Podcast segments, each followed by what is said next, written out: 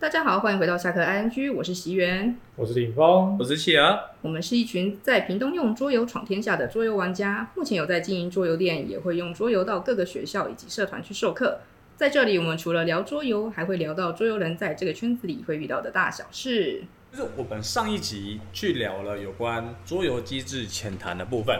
我们一共针对六个机制嘿，去，虽然说是浅谈，但是我们聊的也算蛮深入的，包含它的六种类型的意思啊，然后现实生活中的比喻，实际有哪几款桌游，还有它比较适合怎么样的情境跟玩家，那那些东西可能就会比较生硬。那今天这一集，我们就来聊聊我们三位主持人对于什么样的机制最感兴趣，然后哪一些游戏又是自己诶、在这个机制上诶、很符合自己的那个口味很符合自己的口 味、胃口、口味对，很符合自己的胃口。然后就是也在这一集聊聊，然后推荐给大家。很符合自己胃口的口味。 哎，绕口了吧？哦，来，那谁要先说呢？我我我我先我先哎 OK 因为我我要讲的内容，其实你们上一集其实讲的差不多，说溜嘴了，我来不及阻止你们。在这边要提提醒一下听众吼，如果你没有听过上一集的话，那这一集听起来一样还是会很生硬，所以建议你上一集听完之后再来听这一集不。会啊，就是你你如果没有听过上一集，你来听这一集，你还是知道我们的喜好是什么，然后从那个机制，你可以可能、哦就因为我们边讲机制会边讲内容嘛。 OK，总之对这一集跟上一集一定要搭配使用，不管你先吃什么。对啦，就是互相搭配一下，可以知道 OK 比较多。但这两集还是有挡 修吼，对，这两集挡什么？挡那个桌游推荐的那一 个，那对对个对部分对对对，那个一定要先听。对，所以对这两堂课你只要那个前前面那一堂课修完了，今天这两堂课就哪一集先修都可以。对，好的上下学期的差别。 ，OK，那我们接续的继续说吧。喜欢分享他的那个喜我喜欢的的机机制制，是的，我喜欢的机制，其实如果撇开策略那一块不说不算的话，我还是很喜欢玩策略的。只是呃，毕竟我喜欢跟朋友玩合作游戏，嗯还是我比较偏好合作类的游戏。嗯就像我们上一集跟上上一集提到的《时间所望》，嗯，哎，这种这种的我很喜欢，因为它搭配了解谜模式。我也很爱。对我很喜欢做解谜游戏。然后稍微讲讲一下《时间守望》，它其实就是我我们是一群、诶研究员嘛，嗯，算是研究员。时空旅行，时光，嗯，没有，因为我们是在一啊个修机正机构，我们是在一个未来的机构，嗯，特工，是一群特工，然后要根据每一个年代、每一个时代去做一个 bug 的修补。因为有一个对立的组，就是说在那个未来的世对对界对嗯有两个组织，有一个组织会去过，会回到过去的世界去造成一些混乱，来去影响现在的对，时所以我们要去空。修补那那个被破坏的时空我。们是要回去拯救过去被扰乱时空的特工们。嘿，然后我们一起做了时光机，做这个时光机，然后去进入一个载体。那个时间那那线，个那个载体就是就是像鬼附身一样，嗯嘿我们就附到了这个时代、这个年代的一个人身上，是哼然后去做各种解谜，然后互相合作去完成最终目标。对，啊那例如跟其他人跳舞， 不要再讲。那中间他会执行很多的任务啊，然后会要不断的掷骰，比如说你换我们从 A A 地点转到 B 地点，你要掷一次骰，对，然后怎么去，然怎后么去多久？去多久对？哎，他会做一个事件的检定。好的，然后翻开一张卡，然后他会有各种检定要去做。就 maybe 我们现在到了一个公园，那这公园可能有好几个地方值得探索。嗯呃，树底下仿佛有东西，有一个小屋门半开，然后怎么样怎么样怎么样，我们可以选择派人去分散的去调查这些地方，嗯，再决定下一步动作。我觉得它强的点在于它的地点卡其实是一个全景图，对。对它没有文字叙述，没有任何文字叙述你。要靠图片里给你的一些讯息，还有过去的线索，对，然后去决定你要不要去探索那张牌。对。对，我觉当然得还有你要熟悉这个游戏的尿性，对这个底下一定会有怪。对，越然后可疑的地方尽量不要翻。对，然后有时候就会看说，哎、这个图的这边有一个小东西耶，这感觉可以过去跟他对感话，觉可以然后翻开之后，嗯，没有哎、是的，尴尬了。这个游戏它很多很特别的场景可以去探索，嗯，然后骰子骰运决定的一切。千万不要跟值烂彩的人一起玩这 款，好啊啊玩就不要跟我玩 了。会玩好久啊。玩了超久，一直 没啊有，这时候怎么做呢？Undo，昂度。 Undo 是另外一款游戏，这个也算了。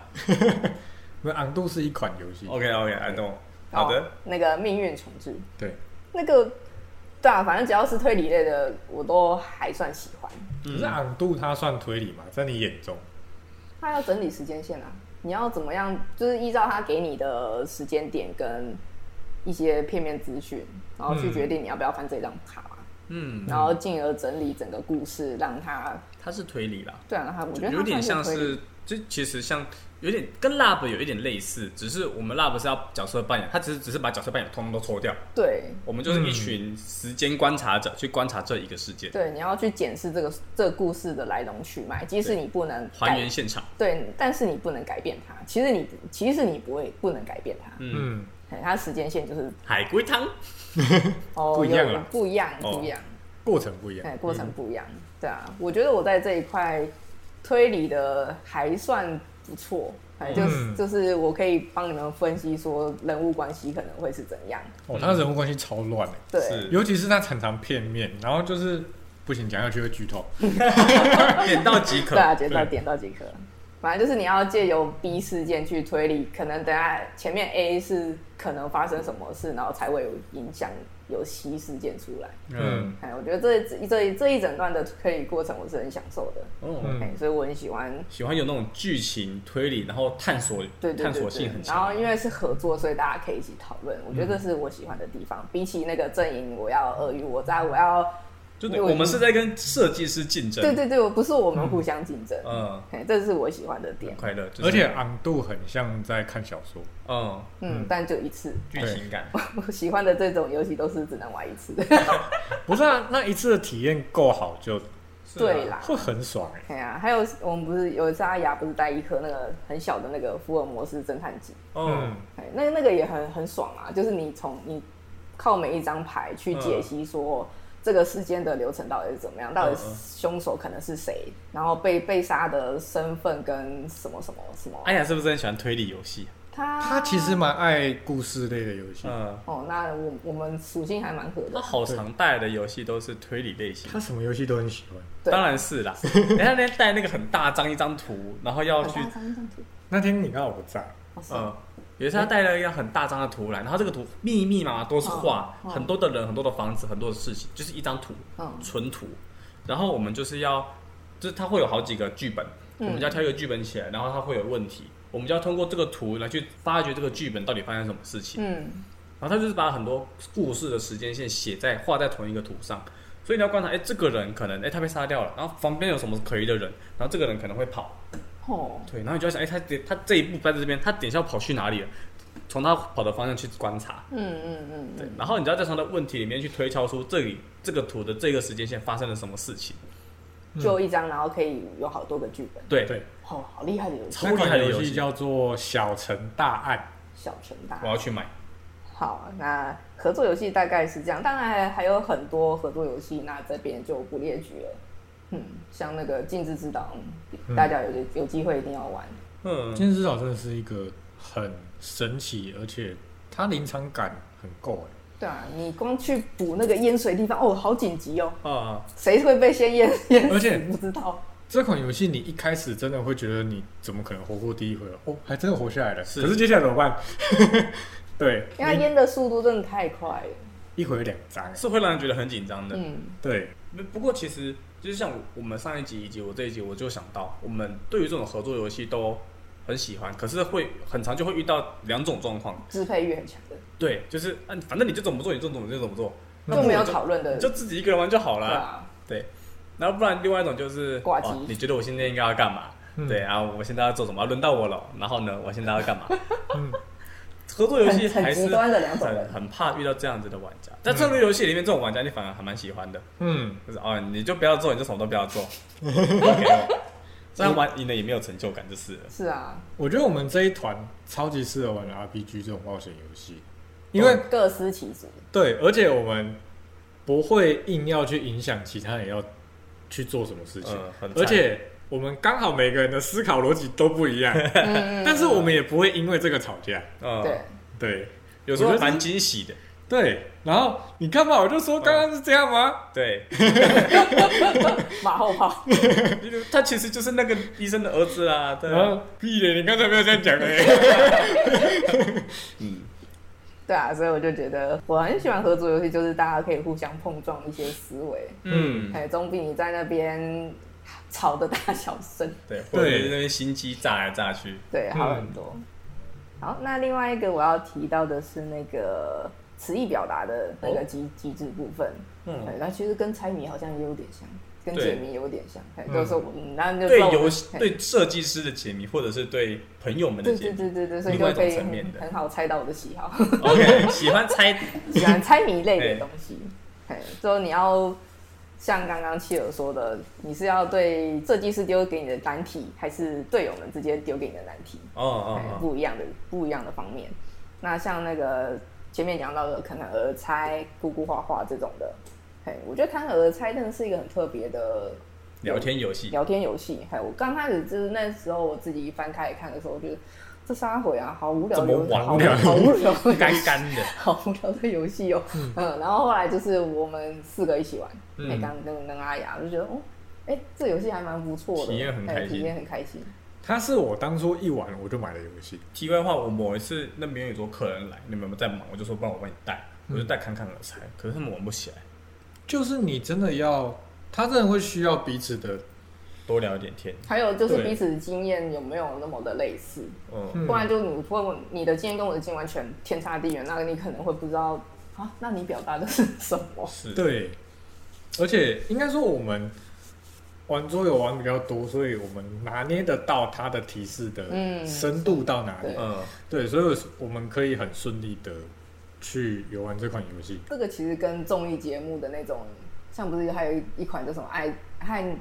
害你在心口难开，，哎就这种就是你把一个题目要贴在自己头上，对然后要别 要让别人猜做到猜要猜你上面是什么东西。嗯其实我觉得是一样的东西，嗯只是它变成了一个你可以跟对方聊对方的经历的一个话题。嗯可是这个我极其想要回馈。我带我朋友玩过一次，好难玩，大家就会变得很警戒，就是你是不是想套我的话？就大家都不讲话，这个玩不起对来。啊，所以我觉得侃侃而猜，他的他是好，嗯就是好去跟对方聊经历的一个对，一个一款游因为戏。侃侃而猜，其实换个角度来说，就是我们要帮助你得分，因为对对我也对有好处。对啊，那那个和你在心口难开，就是它是反向的，我所有的回答都可能是套路，对嗯所以就变成是我看别人玩好好玩哦，因为他们其实可能会先共识的规定就是我们是节目，我们就是要有效果，嗯该做事就要做事。嗯但是如果变成是实际在玩，它是一个有输赢的胜负欲在，嗯所以就是玩我只要讲话就就赢就都不要讲话就赢了，那就 OK 啊不要我讲话 So easy，所以所以那个时候有有客人在问我，而且不少组，嗯，但是我那个时候就没有进，就是不哦进。因为我一直觉得它是一个节目效果的游戏，那那那我那一盒三折卖你，不要，不要我啊，不要，都不买了，为什么？我不要它出现在第一。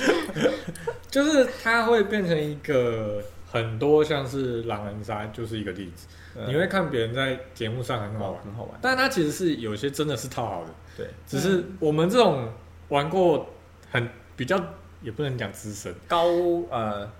进阶逻辑清晰的玩家来说，嗯都知道那些是套好的。 对，你怎么可能用这个东西来判断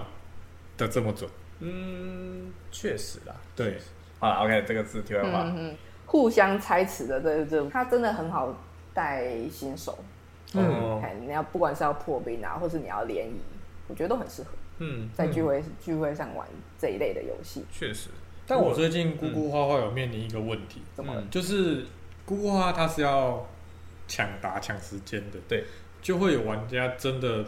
形容不出来，呃，呃对就会比较。啊啊慢，哦，然后他的队友就真的会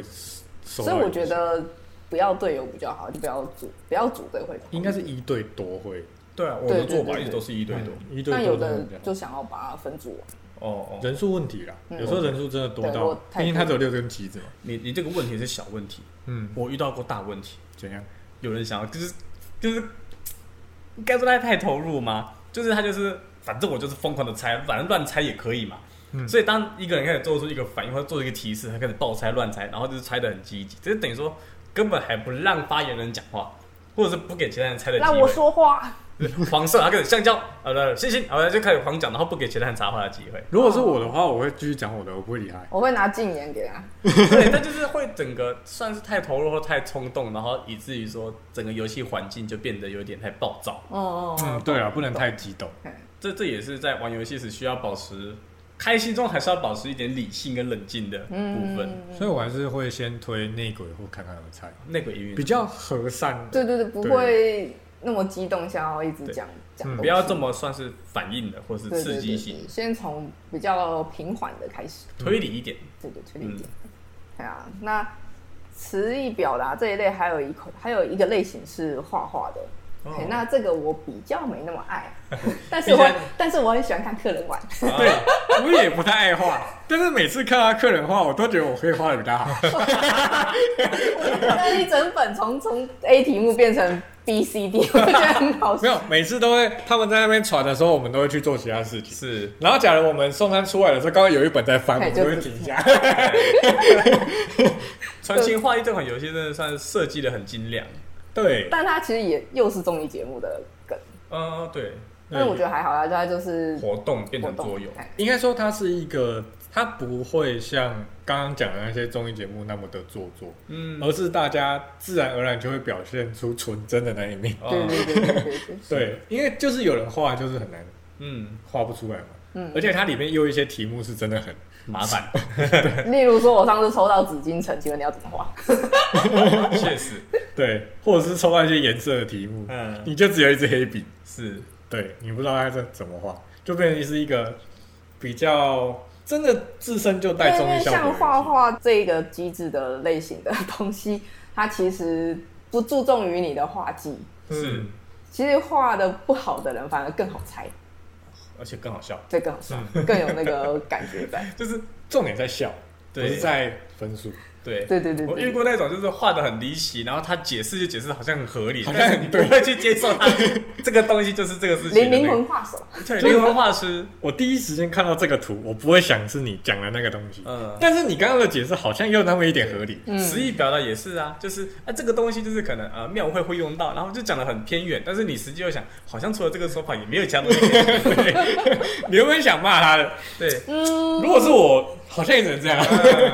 虽然说它一样有积分机制，但是就变成我们在教都变选配了。对啊，它就是好好玩的，就是过程啊，对嗯所以不必硬要要记。你只会问说，你不会问谁赢了，你只会问再开一局。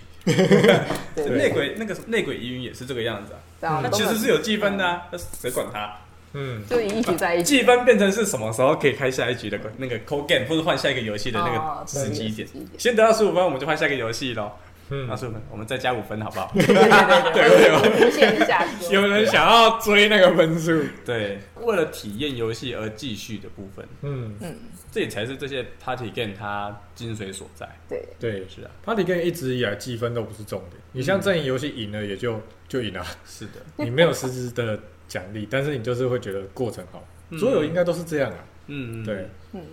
好，那我的部分大概就是这样，那就换你们谁要先？好，那就我来好了。我想，我想要轮到我的讲，因为我觉得我我的跟李峰的刚好可以做一个衔接。我的听懂了，李峰的才听得懂，是吧？真的哎，哇是我们我们好喜欢党修哦。我自己比较偏好的部分是有一款有有一种机制，前面其实没有介绍到，叫做引擎构筑。嗯就是引擎构筑它的特色就是说，你在玩游戏的过程，你会越来越强，然后越来越多能力可以使用。那在部分的大部分的引擎构筑的游戏，它的设置是这样子：一开始你会有好多个限制，就可能呃，它有在游戏过程中你会有三到四个流程要走，那每个流程都可能会有一些就是麻党烦修，有一些麻烦的地方，别在那个有一些会有一些麻烦的地方，但是你只要在游戏进行的过程中，你会有机会获得属于你自己的特色能力，而这些特色能力能够让你在这些流程里面跟别人不一样。嗯，那这就就等于说你在游戏的过程，你渐渐构筑出一个属于你自己的引擎系统。嗯而这个引擎系统在游戏的最后，你就你就可以去体验到说，哇，我我就是这个东西的创造者，而这个创造者就是为我得很多分数。嗯，所以这种游戏在游戏里慢慢取得特权，然后开始在后期开始破格，然后开各种外挂，嗯这个感觉让我觉得特别的舒爽。就有一点练 RPG 练脚练金的感觉，练对金，属师升等，然后转职，然后获得各种技能的感觉。嗯，哇，这我游戏仔。 对，那这种这种游戏的，我自己认为这种游戏最大的优势就是在于说，每次玩体验的不一样，因为它可能包含的运气成分或者玩家的差异，会让你在游每次游戏里面都得到不同的东西。所以你这一次玩，你可能只玩到呃这个这个这个流派，就下一次玩就是那个流派，下一次玩就是那个流派，所以你就可以去体验这个游戏在不同阶段的各种精髓。嗯所以就会觉得说，哇，下一次玩我一定我想试试看这一种，下一次我想试试看那一种。哎、这个人这次也这个系统好强，我要学。对，然后还不一定学得来，因为对你啊关键的东西没拿到，没 错，是，对，像这种引擎构筑的游戏，它通常会搭配其他的机制合在一起。那可能包含我们上次上一集所聊到的各种，像引擎构筑在农家乐里面就可以搭配工人摆放，嗯因为你就是派你的村民出去，就是使用这一些能力，然后可能是或者是获得专属于你自己的图板。嗯，然后来这样子来去以此建立你自己的农庄，获得分数。对，而且它是它的引擎构筑就变成说，原本公摆就是我们纸摆下去，是然后做上面的事情，是的，但是因为卡的效果，你可以拿到更多的东西，是对，农家乐就是很，所以农家乐之所以经典，我觉得也是在这个原因上面。它把两个机制融合的超级好。呵，但是虽然最后翻译崩掉 了，但至少它的构想是好的。而且我自己玩过，我没有玩过，对不起，我没有玩过，但我知道，因为我教过好多次，但我一次都没有玩过。你真的该找时间玩一下了。玩过的人给我的回馈都是真的很农，真的很很有农家的感觉，虽然可能没有那么的欢乐，农但家是苦，农家苦 是的，这是一款农家苦，体会做农家的苦的感觉。嗯，而且还有一个，就还有一个同学曾经就是回应我说，果然开农村就是要很多人，你人越多，真的是农村越好经嗯对营。， 纸越多越好做事。是的。OK，那同样是引擎构筑，还有几款游戏，我想就是说一起做个分享。有一款游戏叫《四季物语》，那它是一个魔法师主题为背景的游戏。嗯我们身为魔法师，要去不同的季节收集季节元素。真的要玩四个季哦。对，真的要玩四个季节，世纪三年，三年十二个季节的转换。对对对，然后去太久获没玩得了获得不同的季节元素，然后通过季节元素的收集来去施展魔法。嗯而这个魔法可能会就是让你常驻，让你 always 有这个特权，或者就是有单次的很多强大的功能，嗯，然后来去在这个魔法的交交战交流过程中去获得最多的威望分数。嗯，那这个游戏它本身就是你会透过魔法卡，还有这些元素的使用，渐渐构筑出属于你自己的魔法套组。嗯就例如啊，我夏天最强，因为夏天很容易收集到夏天的元素、嗯啊，我这一套牌组可以让夏天的元素发挥到最大化。嗯啊，然后就你会有一种就是哦，收集这些夏天专属的卡牌，然后在这个时间点去发挥很强大的功能。嗯，成套收集跟引擎构筑它搭配的非常的有感觉， 我跟你讲，这款游戏你绝对不能跟我玩。为什么你夏天很强，我夏天就是不甩东西给你。 啊？又是一个骰 子搞。我我最会避开当季最适合的东 西的。真的，每次甩在夏天里面甩出春天跟秋天的东 西，哎、甩出秋天还不错，你是可以在这一季下把一它换成 比较适合的东西，你可以为下一季规划。 确实啦。它的对它的游戏的特色就是说，你不管是在哪个季节，你都还是有可能做出很强大的动作，你甩到春天也不错啊，你可以在春天卖掉夏天的东西，三分欸呢、哎，所以你就会有大引擎、小引擎跟备用引 擎。跟被搞的引擎，被搞的时候你要怎么做？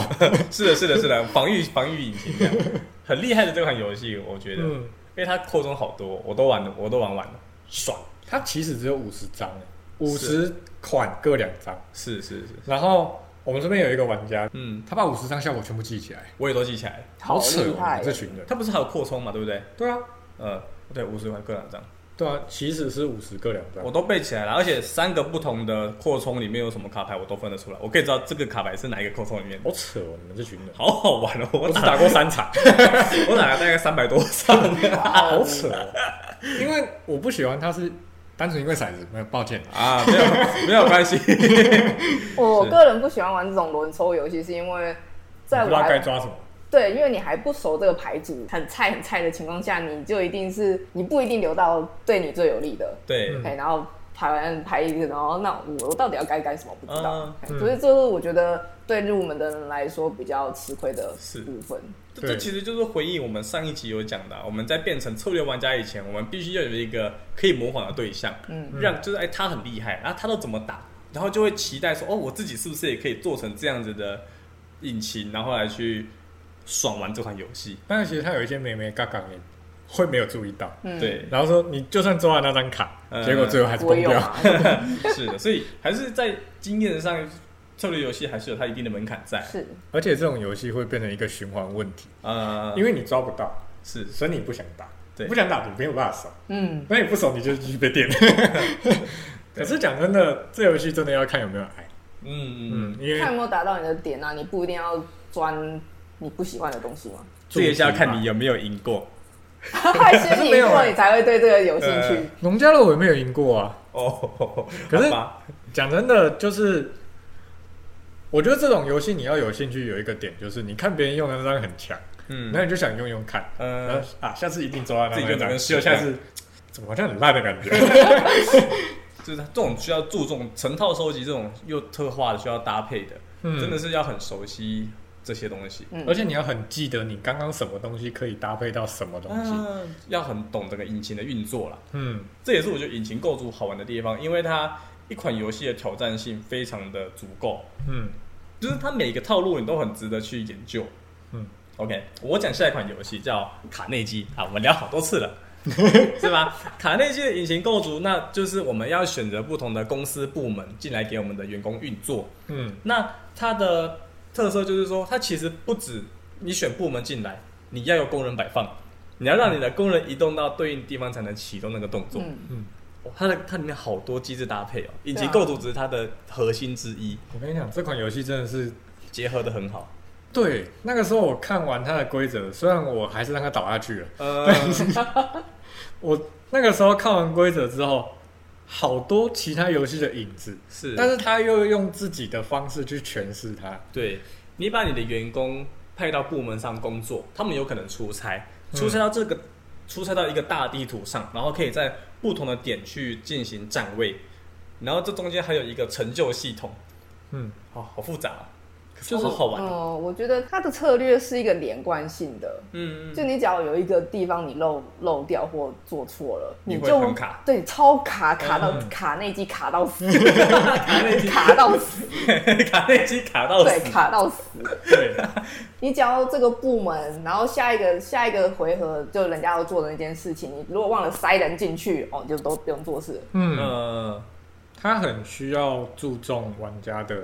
因为其实就跟波多很像。它它的那个特色就是跟波多黎各里面它行动特化，嗯我做这个行动大家都要跟着做，嗯所以如果今天这个动作没有办法呼应到我的部门的引擎的话，嗯，那我就哇尿血。对啊，嗯你那会好几次都不能做事，是的对，真的，比所以波多黎各还惨。对，嗯，波对多你可能亏一轮，因为下一轮全部都重置了。嗯嗯、嗯对对，卡内基这款游戏，我觉得它在整个引擎系统的构筑上很庞大，啊，但是也很完整，平衡取得非常的巧妙。嗯，呃玩起来真的是比刚刚前面讲的几款都还要更有挑战性。我可以跟你说，卡内基这款游戏出来之后，嗯，我内心的只有第一名有点动摇。 原原本是 啥？原本是那个奥尔良，哦，哦，对我对对超级爱奥尔良。是奥尔良我玩完一次之后，我就问罗森要不要买，你嗯不买啊，你不买 我买。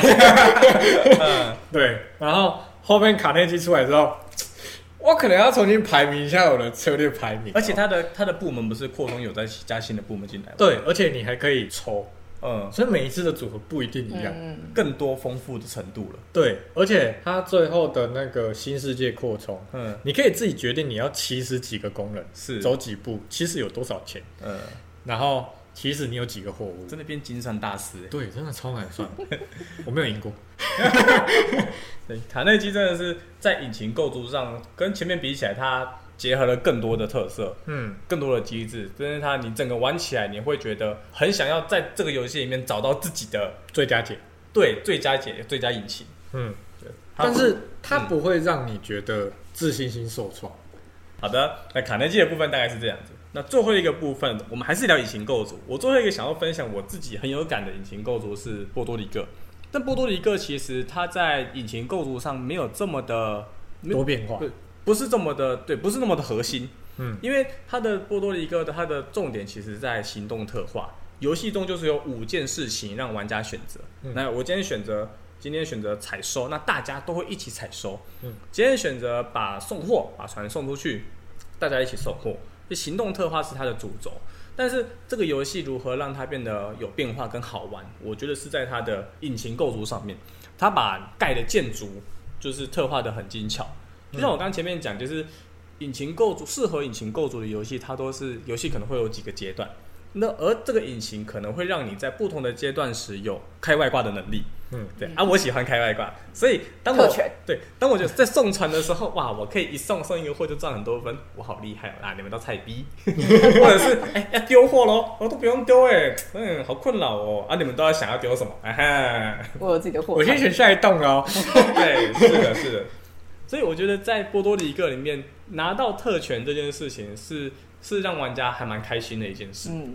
所以我们回到刚刚前面讲，就是引擎构筑给我们的一个感受，我们把不同的属性结合在一起，然后去打造出一个属于自己最厉害的做 combo，法。对你你的 combo，玩引擎构筑的人，包含我在内，他们最想要做的事情就是在这款游戏里面找到自己的最大值，对，找到自己的最大值，寻求最佳解，然后最好是能够获胜啊。如果这局没办法获胜，我就会去想说，是不是我的这个系统有 bug，我要优化它。你的系统很好，超学起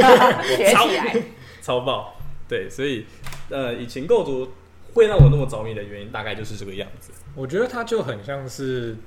不知道大家有没有去遇过那种科学展，嗯，然后科学展不是有些人会做自己的什么机械什么的，嗯嗯，然后你自己的某个零件出问题，它走路起来就 K K 的，是。对，啊然后那个啊你就会去做微 调。那、对方那个机器人会飞会转又会怎么样？他怎么做到的？ 哦，好摇摆哦，超超起来。对啊，对然后就会想去学习人家的方式，是，对，而且它是基本上这类游戏基本上都是全公开的，嗯，别人有什么能力你看得很清楚，是啊是啊，对，所以就会变成说就跟去科学展参展一样，对那台机台就摆在那里，人家的机器就是这么屌，嗯。快 学！对，对，我得说，喜欢引擎构筑的玩家真的是有一点强迫症，嗯，就是我真的很想要把一些东西都凑齐到手，然后变得很厉害的感觉。嗯，而且这种游戏都易学难精，嗯，它规则都不会太困难。是对你很像好卡内入基手入门。对，卡内基其实它规则不难诶，嗯，但是问题在于你怎么转你的引擎。是，嗯嗯那这种东西就是真的需要你要有好胜心，嗯会嗯。比要较不断的尝试。对，其对实喜欢隐形构筑的人也都是蛮疯狂的啦，就是很喜欢虐待自己的脑袋。 而且开完第一场就很想开第二场。对，想要在桌游中寻找轻松的玩家，千万不要碰隐形构筑哦。对，你会想说这个齿轮差一点点，再给我一次机会。对，有选择困难症的也不要玩引擎公主哦。对 是这两张都好赚哦，我忘了有哪一张啊？这张好了，都想要留怎么办？然后下一家就会告诉你，其实这张比较赚。哎是的。农家乐的痛苦，每次选完一张牌之后传到下一家，哎、你怎么没有留这一张？是哈，我觉得这有点亏、欸。啊，没事，我这场打给你看，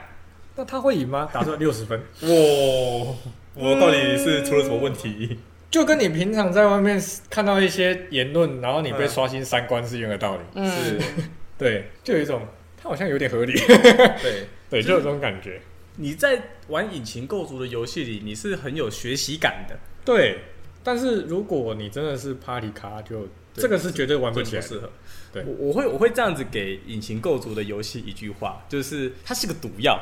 嗯，但是你只要能够在这个毒药里面享受，那它会变成擦药， 啊，但它它会变毒擦。你会反正会让你上瘾的一个东西。对，他真的会让人上瘾，因为对，很每一重次口味啊，每一次不一定一样。是然后每一次玩家不一样，因为像农家乐就是有一点，就是它有它的引擎，嗯你有你的引擎。假设你们的引擎重叠了，公摆位置只有那一格， 是，那就看谁先了。对啊，对你会玩的很烧脑，但是你会玩的很快乐，对 根本就是疯子。对，对，抖 M 抖 M 推荐，那我我的都该推一个不抖 M，的什么例如例如，就是你要构筑，嗯，但是你可以把错怪给运气的。有蛮多的吧？我跟你讲，这种东西爆珠发明，太靠赛了吧？对啊，我可以构筑啊，我可以构筑好多的这个东西啊，你不要勾起我不好的回忆，好不我怎好？ 么抽不到这个东西啊？臭垃圾！ 第一次玩爆珠发明是在 RNG 时代，嗯然后那个时候跟哥玩，真的每天都要玩一场，嗯，因为我每次都输给运气，每还蛮次好玩的啊，研究的部分，是我觉得它就是比璀璨轻松一点，是它的没有那其么实硬超级璀璨是，完全是等于璀璨， 是的，超级璀璨，然后也是行动特化，嗯啊但是它混进了一些那个随机的机制，哦，就让整个游戏老手不会胜于新手，嗯嗯，因为像其实很多人会记璀璨的牌，是的，对，像某个机遇，我们这边有一个玩家，嗯他提供很多这种方案这里，嗯， 那个玩家很蠢，他可以告诉你七百加三蓝会是什么样的东西，再说一次，就是700有加三哦三七代百加三哎啊，第三十题嗯，会有什么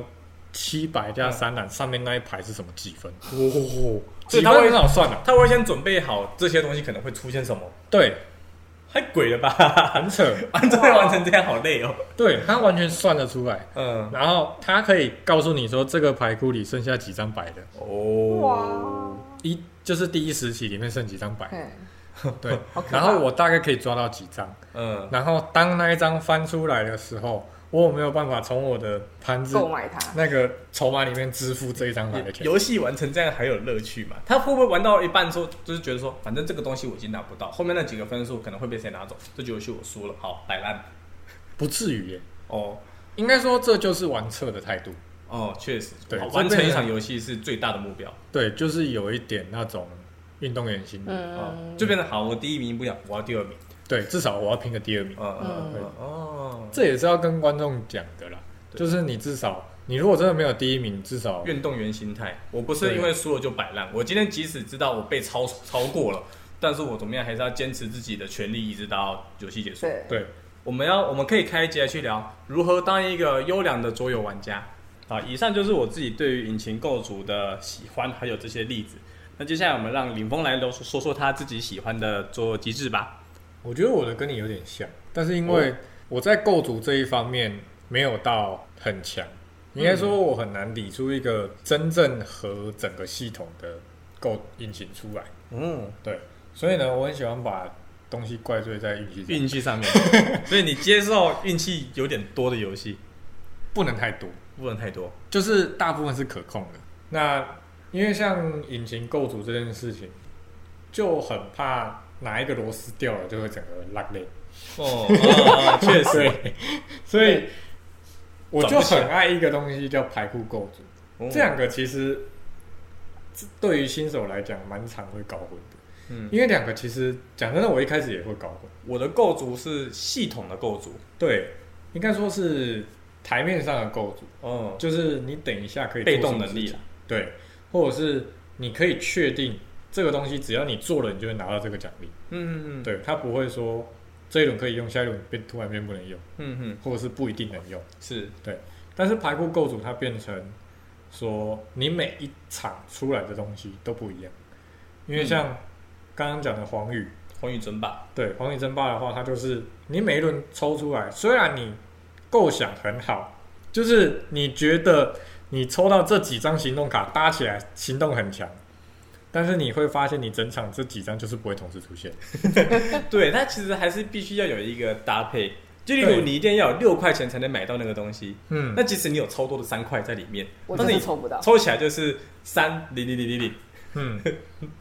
但是它又不像一些骰子游戏说它完全不可控，嗯因为骰子就是几乎完全不可控嘛，因为是骰到一到六你不知道。运气完全对占有。但是牌库构筑你可以决定你的牌里面有哪些东西，嗯嗯，对，你可以降低其他东西的比例来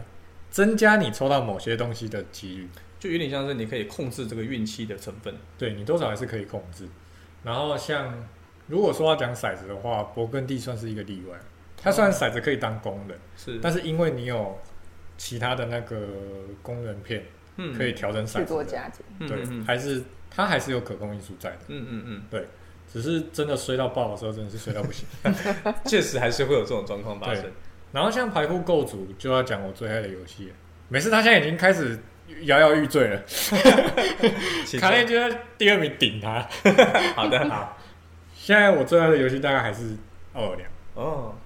奥尔良它让我印象最深刻的一点就是它塞很久，设置很久嗯对，因为它的货物是要散在各个路径上，哦，然后重点是你要盖着洗完、放完之后再把它打开，是对，对，然后多的再把它一样的叠在一起放在旁边，洗完之后还要再帮你整理起来， 对，对还要再整理起来。真是麻烦。好，但是它就结合了排库构筑跟隐形构筑，嗯因为它排库构筑它最特别的就是它不是排库，嗯，它是你要去各个地方买工人。是对，丢进去袋子里面，对，因为像排库就是你要去长通间买牌，嗯洗进去你的排库里。但是奥尔良它是你要执行一个行动，然后去场中间做事，嗯然后把一个工人加进你的布袋里面。嗯，那下一轮你就有可能会抽到它，但有可能这一辈子都抽不到。对，就是说你要去增加你的中奖几率，嗯你的袋子里面本来是白色的，嗯，但是当你不断的买了中奖球进去之后呢，你就抽到中奖几率就越来越大。对，就是你要调整你当中的比例。嗯而且奥尔良它有一个机制是你可以把旗子丢到工区，嗯所以以你可以清你袋子里的东西。哦，嗯，就会调整你的袋子里的数量，嗯或者是把人直接放在你自己的图板上卡着，嗯，他就不做事，我就不收他，他就一直卡在那里。是对，那你可以确保你下一轮抽出来是什么东西。最衰的应该就是当瘟疫的时候，然后刚好抽到你想要的那一片。对，平常要抽， 平常要抽黄色抽不到，嗯然后瘟疫，哎、现在大家死一之后抽出来黄色，Wiki。好，那我觉得像这种排骨构组最吸引我的就是，你可以把错误怪在机遇上，不是啊， 就是你除了你要构筑你的引擎之外，你也要为你之后着想，是，因为引擎构筑就是我可能特化某个能力，嗯然后我可能为了赚这些东西，特意去踩它。嗯对，像是农家乐，就是我可能专长在哪里，我会一直去踩，一直去踩。是。可是排库构筑，你每次出来的不一样，你没办法先预期说我接下来要干嘛，对你不能专一。它是那种你要打某个流派，嗯，但你绝对超不了的。是，对，因为你每一次出来不一样，你就超不到。嗯然可是后我觉得奥尔良，我之前一直认为它是功能摆放、欸，对它有点像功能摆放，哦，但是因为它不算的点在于，它有固定的工位，就是你一定要把这一只摆在这个位置。嗯，对，它不像一般比较开放性的那种功能摆放，就是这一只小人都长得一样，就是看你要去摆哪个位置。对你想要去哪里就去哪里，它反而有一种各司其职的感觉，哦，因为它其实同样的棋子也有很多地方可以去。对，它对比较像是启动引擎，而不是功能摆放，但确实是有一点，就都还是有啦，嗯，但就是启动哪一个区块这样子应该说功能摆放本身就是一个很很广的，嗯，用法。哎，对，对你只要有把功能摆上去就好。然后，然后，好然的，后再来是轮抽，另外一种机制，轮抽真的是我最爱的游戏。介难绍怪一你很下喜欢玩卡牌游戏， 轮抽，你你说轮抽吗？还是排玩骨卡构卡筑？牌游戏啊，排骨构因为筑这两这两个都是哦这两个就是卡牌游戏出来的，啊，跟各位观众介绍一下，我们的领峰呢是一位很很不要说资深，很很着魔的啊，很着魔的卡击老卡牌玩家。卡牌玩家，因为玩卡牌玩玩卡牌玩了大概也快几年，应该有十年有。从大学开始，玩从大学不止哦哎不要透露年高国龄，中中，国中我国中就玩打什么游戏王？游戏王吧。 魔法方运会。哦，就第已一经个就第一个就是魔凤王嗯，我第一个就是最坑钱的那个。哇。 OK，他已然 经后顺被便魔顺便宣传一下，我们我们店现在是魔峰屏东唯一一家的代理代理商哦。魔方代理商。我们有在卖魔风，其中 OK，唯一一家，只有我们有办官方比赛。是想玩魔方官方比赛，欢迎来到下课桌游。对，但是因为我们刚开始接触这一块，所以对于比赛这一块比较还在没有那嗯么摸索，熟悉。欢迎对大家来，大家可以提供想要打什么游戏。对，因为魔风赛制是很多。对，好，夜配时间结束了。哇，对土耳其的叶配， 对，因为我们的领峰是一个多年的卡牌玩家，所以他的两个机制，不管是牌库构筑或者是轮抽，完全就是卡牌游戏会有的元素。对啊，你像卡玩卡牌游戏的时候，抽不到就抽不到，你就关他靠赛而已 啊。那轮那轮抽呢？你可以说说看，轮抽我觉得是概念像怎么样？我要先打个预防针哦，轮抽真的是不是一个新手可以接受的，哎、我问你哦，那不劳之神算有有轮抽吗？它应该算轮，也有轮抽机制吧？它有算轮抽，算就角色，嗯因为轮抽最大的概念在于你可以看得到上一家你大可概以选了啥？推断得出其他人选了什么。是，嗯对，这也是轮抽最好的一个那个，嗯，它最最好的一个点。对，你可以至少你如果往下杀，你不会杀空，嗯，你不要待在往上杀，你不是要吧第一家还往上杀，让那你游一定杀中间。让游戏存在一些推理元素，对，嗯，但是又可以把它怪罪在运气 上。 什么叫概念因为有有盖一张在台面 上啊，对啊，呃，因为你像那个什么、啊、富饶好了，刚刚讲到富饶，你尾家选，你不知道到底是被上面的人选走，还是盖在中间。富饶是一个大家一群角色，然后要分别扮演，然后来执行功能的游戏。对，一人选一只，那就很容易。因为后面的人会比较知道说后面的人更后面的人选了什么角色，对，嗯守家一定知道后面哪只角色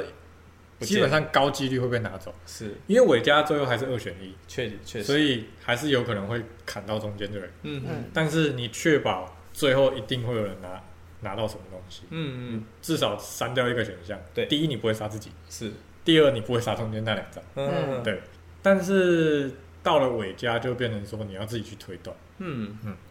所以轮抽有好有坏，而且轮抽因为我打卡牌很多年了嘛， 嗯所以就会说轮抽的话，它最主要就是每个人一开始会有一叠牌，对，那一个人会选自己要的一张留下来。嗯哼要看游戏啊，有些是讲一次留两张、三张不一定，反正就是留你要的下来之后，剩下传给下一家。然后你会拿到上一下给你的，对，你会拿到上一家给你的，就是一直在那边轮。我觉得这个机制最好的点在于，因为很多人手就是晒，哦，对每次玩这种运气游戏，一卡牌满手烂牌，对，满手烂牌。但轮抽这件事情，它让这些牌每个人都有机会拿到，嗯，运气是平均的，对，至少看起来是平均的。相比之下，对，因为有可能上一家他就是满手烂牌一张好的，他就留那一张，嗯你拿到了还是一手烂牌，嗯，对，啊手怎么那么臭？ 你就怪上家就好了，反正你可以，轮抽的好处就是说，它虽然还是有运气成分在，嗯但就等于说在运气的底下，你做了你自己最好啊的决定。对它平均化了所有人的运气。对，对这个算是很厉害的设计。对，轮抽那个时候，其实轮抽这个词最经典的应该是七大了，七大奇迹，他就是把这个游轮戏，抽做到极致，它就是一个在玩轮抽的游戏。 对，然后再把再加进一点组合收集，嗯嗯，对，然后就变成七大奇迹。但是其实轮抽这个机制最早是出现在魔法风云会，哦，哦，，对，其实最早还是它，嗯，可是因为这种机制，就像刚刚讲的轮抽，它把运气平均掉了，嗯，那你要抓的一定是强的牌，怎样知道强或不强，就是游戏经验。哦，对，因为像农家乐来讲，农家乐虽然它主要还是在公版，嗯，它只有一开始那一下轮抽，嗯剩下后面完全没有。是，对，但是轮抽的时候，你就要抓到说你这一轮大概会打成什么样子，嗯，你自己要有一个概念在。我想举个例子，像《四季物语》，《四季物语》像我们我刚刚前面有提到，它就是在十二个季节里面，然后去利用元素收集来去施魔法来达成得分的一个游戏。嗯那它其实，在游戏最最最一开始也有轮抽，嗯你会先轮抽出属于自己的九张牌，也就是你的初始引擎。嗯然后其实真的是，如果你没有先玩过这款游戏，没有经验的话，因为这游戏毕竟有十二个回合，嗯所以你就可以分成前期、中期跟后期。那如果说你没有先明白这个前中后期的差别，然后你也不明白卡片的一些功能的话，其实它有一些定位很明显，这个就是前期打出最有用，嗯这个就是后期做回回合再用才有效。嗯那只有先明白这个过程时，轮抽它才有它判断的依据，不嗯然就等于哦，反正我也不知道干嘛，都先随便选啊，看起来很厉害就选。 然后后来发现我第一轮这些东西都不打出来，我就直接亏到不行。对，像是那个把有一把匕首嗯，可以吃对砍掉刺别人黄一张牌，的，对，那一张就很多人会说，哎、这张好强哦，我要在第一轮打出来，他第一轮就根本在第一年啊，不能说第一轮，第一年打出来。对然后发现，嗯，场上怎么都个位数分数，都没我得砍砍，哪一张啊？ 是对，然后反而一些可能前期可以滚资源的东西，嗯很多人就讲说，第一年我应该不太有资源可以滚，对那我就把它放到后面去好了，是，啊，就垮了。就真的是需要你先有经验，这些牌才会有挑选的实感。嗯，因为像农家乐就是它比的就是像最基本的挑牌就是买 A 送 B 的一定最赚，嗯就是你可能因为农家乐追根究底它就是一个公摆游戏，是，所以公摆这件事情很重要。嗯哼哼，那公摆最赚的就是什么？我踩 A 的时候，我可以顺便做 B 的动作，嗯，所以这种牌一定是不敢说全部啦，几乎都是首选，是，就是公摆很容易被卡住嘛。嗯那我可以靠其他行动来做跟你一模一样的事情，嗯，而且我只需要花一个人，行动最大化就把你那个行动最大化。 ，OK，但是它最大的缺点还是你一开始游戏轮抽完，你就是那些牌了，呵你没有转换的余地，是，对你只能判断这些牌该不该打。所以如果你想要在农家乐获得良好的游戏经验，你其实要蛮长时间的，对你需要多打，因为等于我这场打完发现啊，这组错了，这局完了，对然后等下一局再来重新思考吧。对。但是就算你抓的牌不好，你还是得把它打完。 啊确实，对，你可以把它当做你什么牌都没有来打。呃，练习看看其他人都怎么打的，对，，因为农家乐它的初学者模式就是卡牌全部拿掉，嗯剩公摆。嗯，这很好啊，让让你先熟悉游戏在干嘛，对，让你知道多生几个小孩有多重要。好重要， 真的好重要。一颗三分不赚吗？ 一个平均大概只能三十几分的游戏，一颗三分呢、厉害，厉害。对啊，然后像现在很多游戏都加进轮抽这个元素，嗯，对，让那个一些它可以平均运气这件事情。对，其实也不算是新游戏了。如果你想的话，香料之路也可以先轮抽啊，对不对？现在知 道呃，轮抽什么？呃，我也不知道。好，当我没说，继续。现在是不是明明大家其实手牌都长可了？以两两张哦，都可一以样哦。一开始我们先发四四个人嘛，我们就先拿八，我们就先拿个十二张好了。然后大家先轮抽，轮抽出自己各自的三张起始引起。就变成每个人起手都三张。对，好游像戏可以开来始就五玩玩个引起，这样是是听是起来很棒，对不对？看，好像可以来玩玩看。对呀、规则真的很重要吗？哎，欢迎听我们上上一集，欢迎听我们上上一集的内容。如果在香料之路第一代，我们加入轮抽系统，让原本其实两张牌变成其实五张牌，而这多的三张牌是通过你的轮抽而决定的，你要不要先玩过再推荐给他？会不会更好玩 呢？你们可以自己去试试看，我那刚不刚负任何责自己看我任。们还没有玩过，但我想象起来好像蛮屌的。好像可以的样子。哎，对啊，好爽、哦。好然后了，回来继续聊。轮抽，我觉得我个人玩它最有趣的点就是你可以卡别人，在别人不经意的时候卡别人。是，因为像依照我们农家乐的经验，像是你如果你手牌一摊开，发现两张可以搭成 combo，你就是先把一张抓起来，是，然后如果轮一圈回来，发现那一张牌还在，你嗯，就赚。对，那万一诶、上一家传一叠牌过来，你看完之后对不对？然后传了一圈，有一张可以跟他搭的还在，嗯，你一定会把它抽掉。确实，对，然后别人还不知 道，呃，对，别人还在往那个方 向发展啊偷。走了我要的东西，对，然后当我打出来的时候，看被你拿走哦。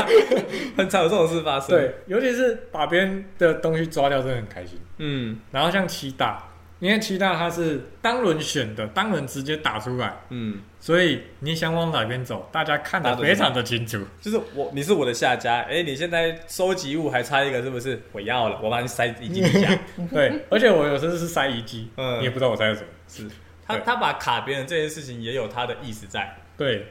因为希望你卡人。轮抽就是希望你卡人。如何培养？如何让自己变成一个左右的几百人？去玩其他奇迹。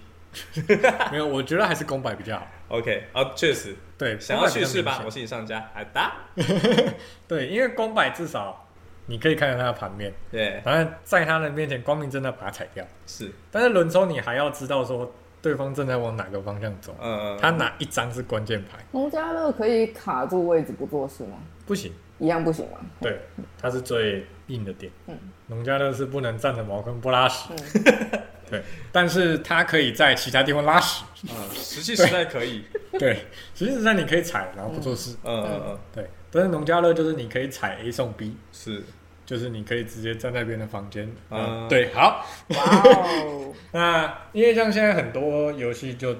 加轮抽嘛，嗯，像《殖民火星》，《殖民火星》是我觉得最需要轮抽的东西，嗯因为《殖民火星》它其实卡牌搭配蛮重要的，因为它不像农家乐，它重点在公摆，《是，殖民火星》它反而重点在你的卡牌能力，嗯能不能让你更省的把东西放到火星上。嗯，对，因为像你如果花十八块去盖一个海洋板块，嗯，超贵。哦，但是有很多卡牌就是让你把这张牌打出来，它可能只要没有少很多，可能十块、十六块。就是还是刚刚前面讲的特权跟开外挂，对，嗯，但它不像是为一个行动穿插东西，它比较像是选一个更赚的行动，嗯，然后它就很需要轮抽，因为它靠的是卡牌。是的，但是它也让它有多一个机制，就是你轮抽到的牌，你不一定要买，嗯，你不一定要把它留下来，所以有可能就跟刚刚讲的一样，我把你要的牌扣下来，啊，哦，我最后根本没有买它，我把它丢掉了。哦，然后里面有一张卡很有趣，叫诉讼。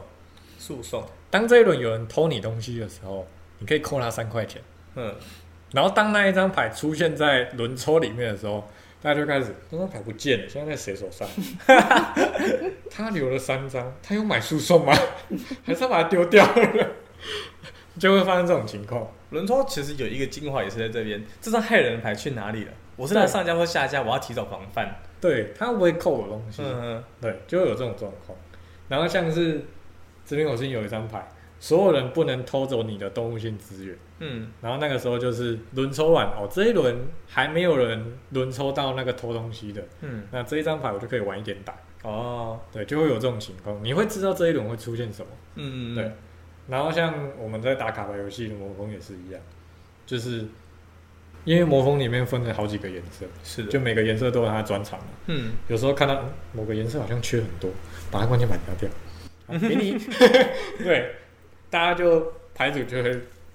趋近于平均，这我不会觉有得人爆强。我觉得这就是轮抽很厉害的一个点。它其实虽然看起来只是游戏最一开始做的小小的事件，嗯，但它会影响到所有人在游戏最前期或到最后期的任何一个过程。嗯，在在在《世纪物语》里面，它有一张害人的牌，就是可以它可以把别人的牌丢掉。嗯，那我就会一直在想，他这张牌打了吗？他这张牌没有打之前，我这张牌不能出去，否则我就功亏一篑。嗯，所以你就会一直很 care 说，他就可能就算是到了第十一或是第十二个回合，他就还没有出，我就会一直很戒备。嗯，